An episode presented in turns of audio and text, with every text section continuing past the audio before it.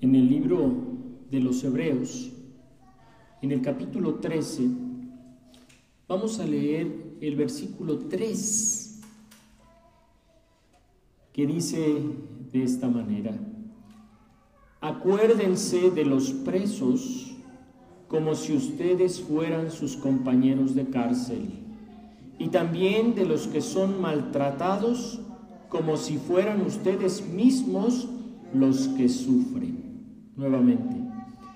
Acuérdense de los presos como si ustedes fueran sus compañeros de cárcel y también de los que son maltratados como si fueran ustedes mismos los que sufren.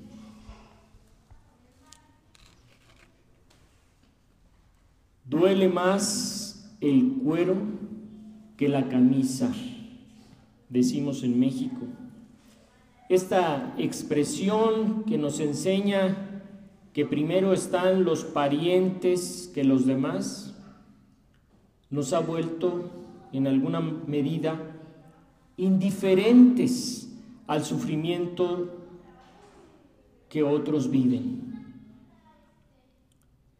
Y podemos todavía ser más crueles cuando decimos de que lloren en mi casa a que lloren en la tuya, mejor que lloren en la tuya.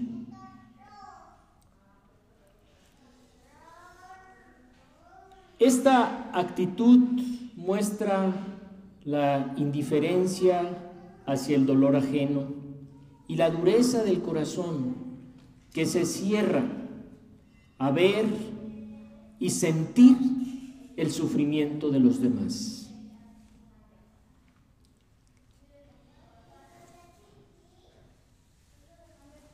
Sin embargo, el amor de Dios no excluye a nadie.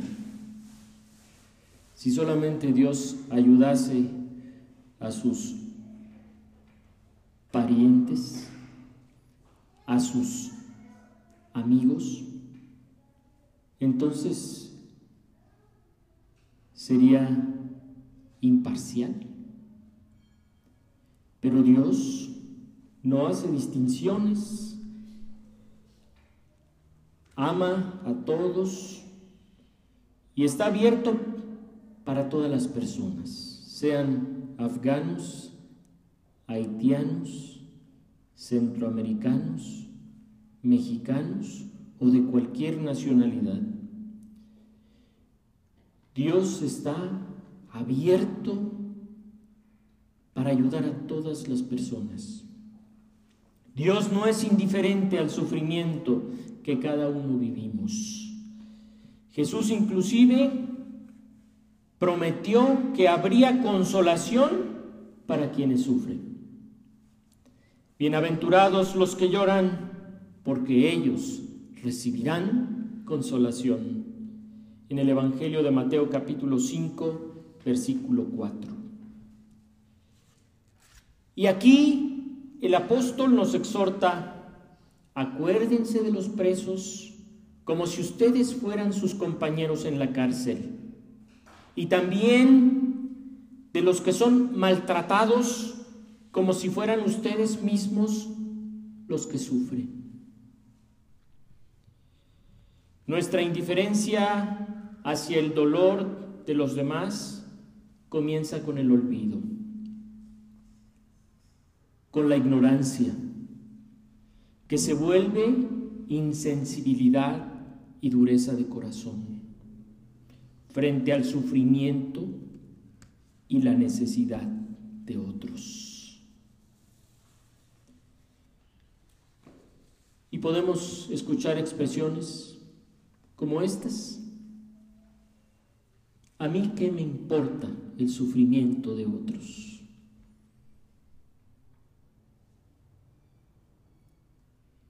¿De dónde surge esta indiferencia al dolor de los demás? Surge de un corazón duro que necesita conocer el amor de Dios. Nosotros hemos heredado una naturaleza pecaminosa de nuestros padres y antepasados. Esta naturaleza pecaminosa se muestra en el desamor, la insensibilidad, el egoísmo, la envidia, la rivalidad, la actitud discriminatoria. Esas actitudes son parte de nuestra naturaleza pecaminosa, humana, terrenal, diabólica. Pero Dios puede transformar esa naturaleza pecaminosa en una naturaleza divina. Jesús le dijo alguna vez a un anciano llamado Nicodemo, tienes que nacer de nuevo para entrar en el reino de Dios. Aquel anciano judío se sorprendió y preguntó, ¿cómo puedo nacer de nuevo siendo viejo? ¿Puedo acaso entrar por segunda vez en el vientre de mi madre y nacer? Entonces Jesús le respondió, lo que nace del cuerpo es cuerpo, lo que nace del espíritu es espíritu. En un diálogo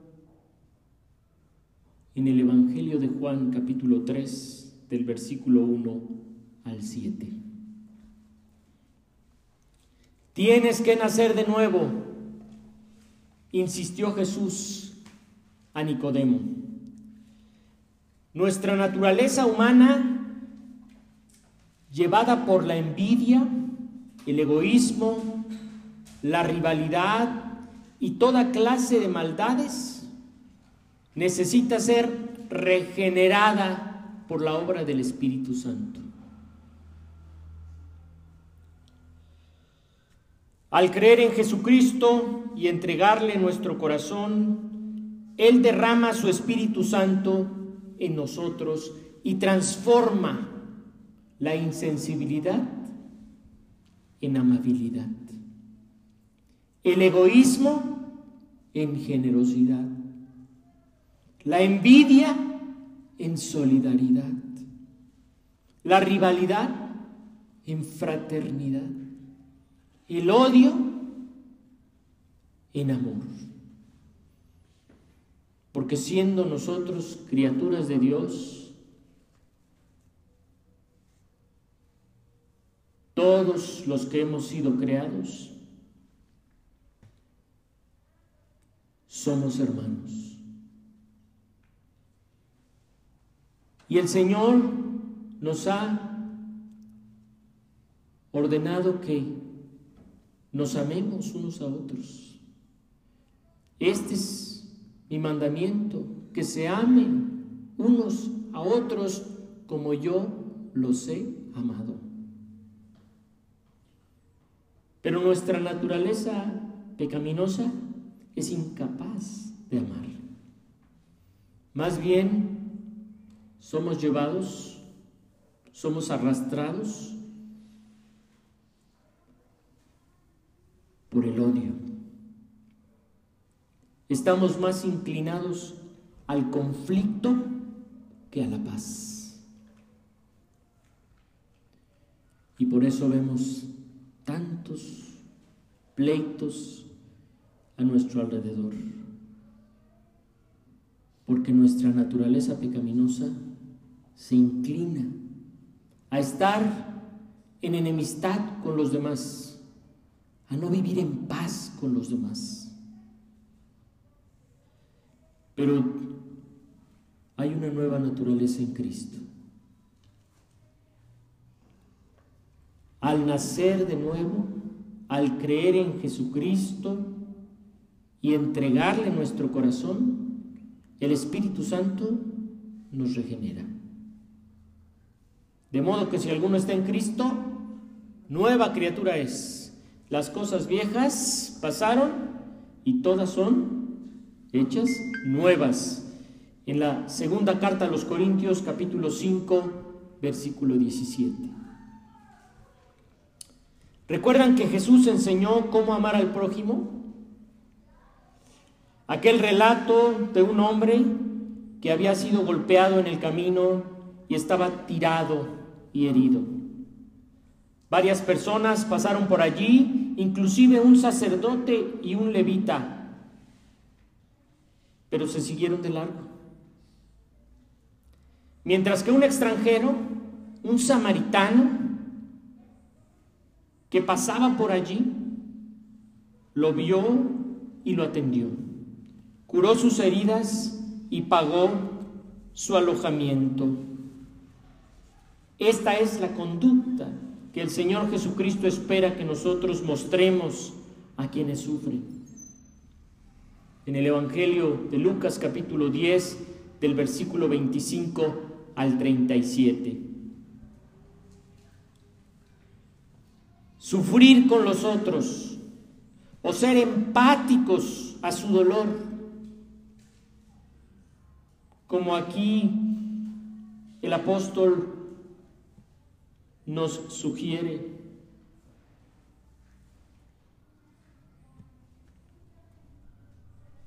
Acuérdense de los presos como si ustedes fueran sus compañeros de cárcel. Acuérdense de los maltratados como si fuesen ustedes mismos los que sufren. Sean empáticos, sean sensibles al sufrimiento de los demás. Y cuando nosotros comenzamos a comprender o a colocarnos de alguna manera en el sufrimiento de los otros, entonces comienza la acción. Solamente el samaritano actuó ayudando al hombre herido que estaba tendido en el camino. Hay dos actitudes que podemos mostrar frente a aquellos que sufren.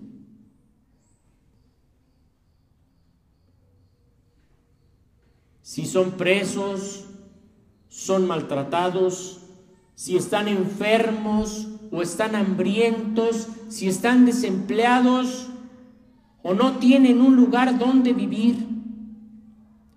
Hay dos actitudes que nosotros mostramos frente a ellos. La indiferencia o la acción. Y ser indiferentes como aquellos que viendo aquel hombre golpeado en el camino, pasaron de largo. Yo no me meto en problemas, ni voy a pagar deudas ajenas. Me sigo, sigo mi camino. En cambio, aquel samaritano, extranjero,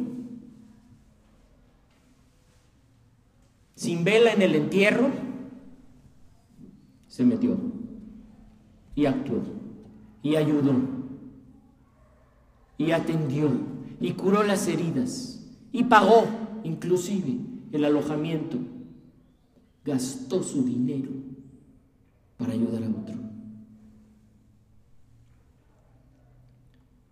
Esa es la acción que el Señor Jesús está esperando que nosotros hagamos.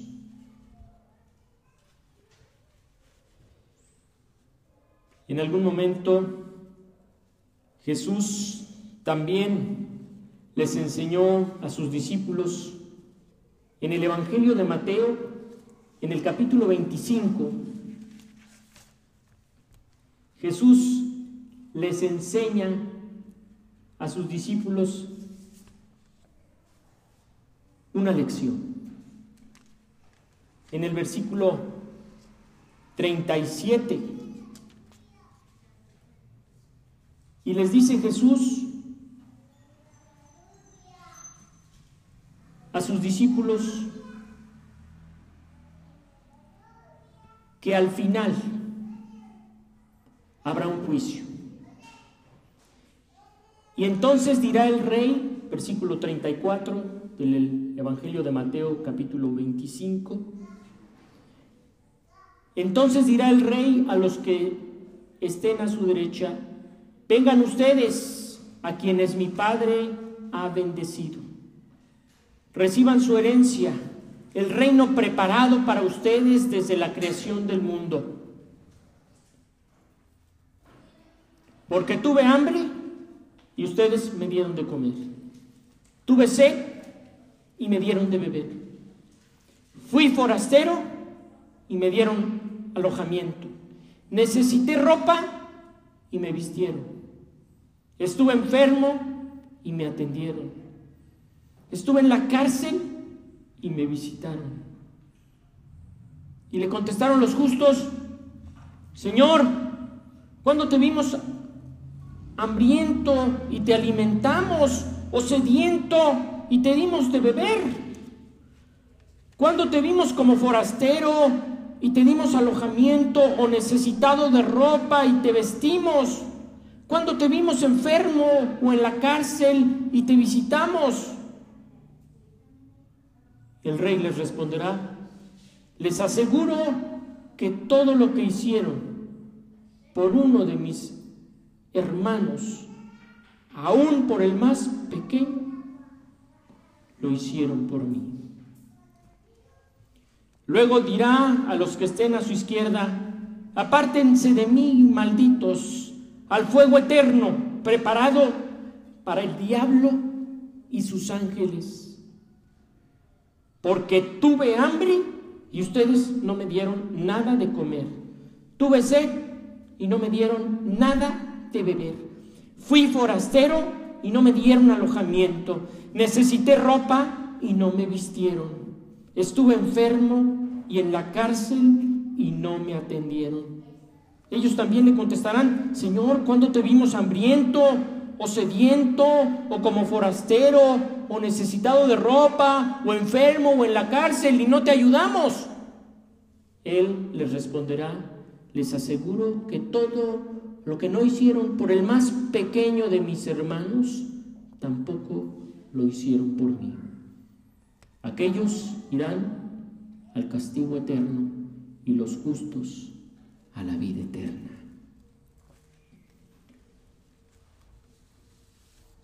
El Señor nos llama la atención para actuar.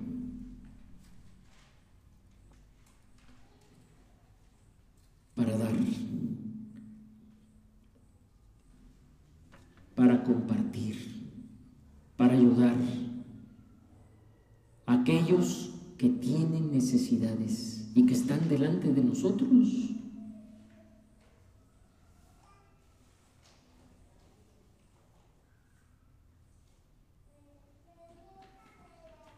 Y aquellos que actúan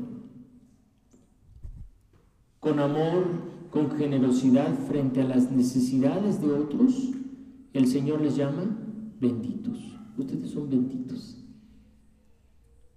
Porque actuaron, porque hicieron algo. En cambio a los otros, a los que no actuaron, a los que no dieron nada y a los que no hicieron nada, los llama malditos. Al fuego eterno.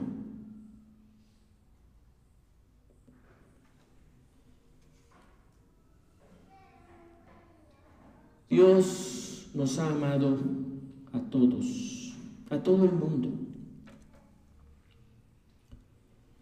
Y nos ha dado a Cristo para regenerar nuestro corazón y derramar en nosotros su amor. El amor de Dios no se cierra frente a las necesidades de nadie. De la misma manera nosotros hemos de mostrar compasión con los que sufren de muchas maneras.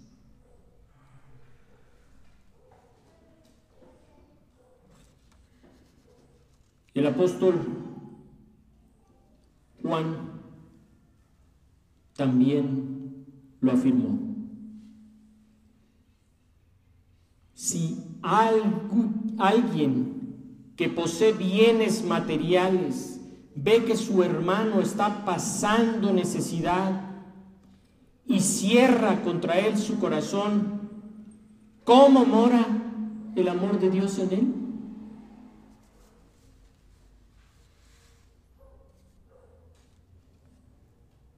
En la primera carta de Juan, capítulo 3, versículo 17. El Señor nos juzgará por lo que hagamos o no hagamos.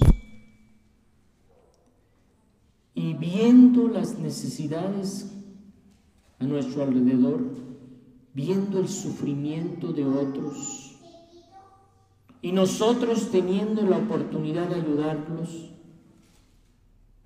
¿qué vamos a hacer? ¿O no hacemos nada o actuamos? Y el Señor, por esa conducta benevolente, generosa,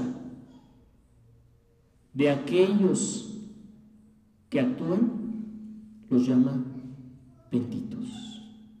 Hereden el reino preparado para ustedes, porque tuve hambre y me dieron de comer.